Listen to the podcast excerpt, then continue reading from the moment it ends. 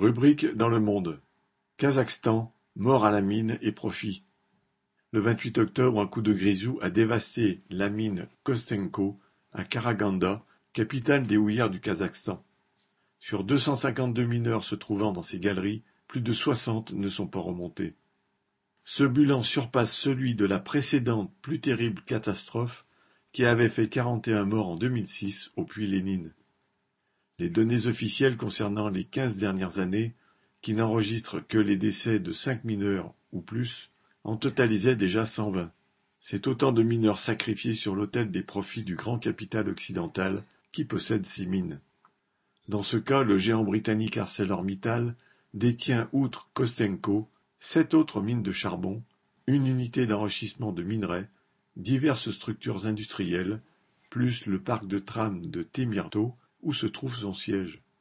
Il y a deux mois et demi, cinq travailleurs avaient trouvé la mort à Kazaktkaya, une autre mine d'AMT, ArcelorMittal Termito. À la suite de quoi, AMT n'avait en rien renforcé une sécurité de toute façon quasi inexistante. Quant aux autorités, elles n'avaient même pas fait semblant de l'y contraindre, comme des parents de victimes viennent de le réclamer à la face du président kazakh Tokaev arrivé sur place.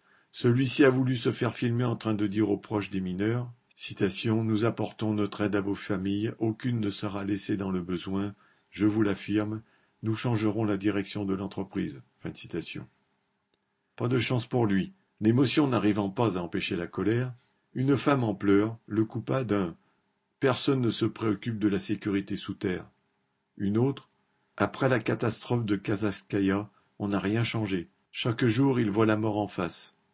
Accusant Arcelor, une autre raconta même quand il y avait des explosions au fond, AMT s'en fichait.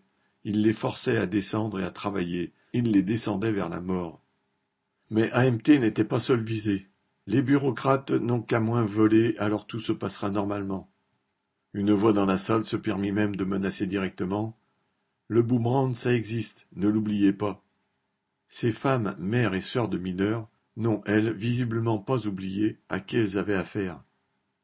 Tokaev, le chef d'un régime policier de bureaucrates pillards et assassins d'ouvriers.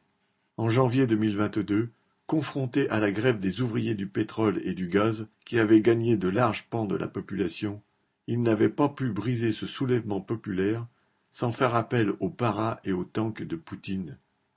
Une intervention militaire russe qui avait fait pousser un ouf de soulagement à tous les ArcelorMittal, Total, Exxon et autres grands trusts qui tirent d'énormes profits de la sueur et du sang des travailleurs du Kazakhstan. Dans la foulée de l'intervention militaire russe, le parrain de Tokaev, le bureaucrate mafieux en chef Nazarbayev, avait été débarqué pour donner l'impression d'un changement.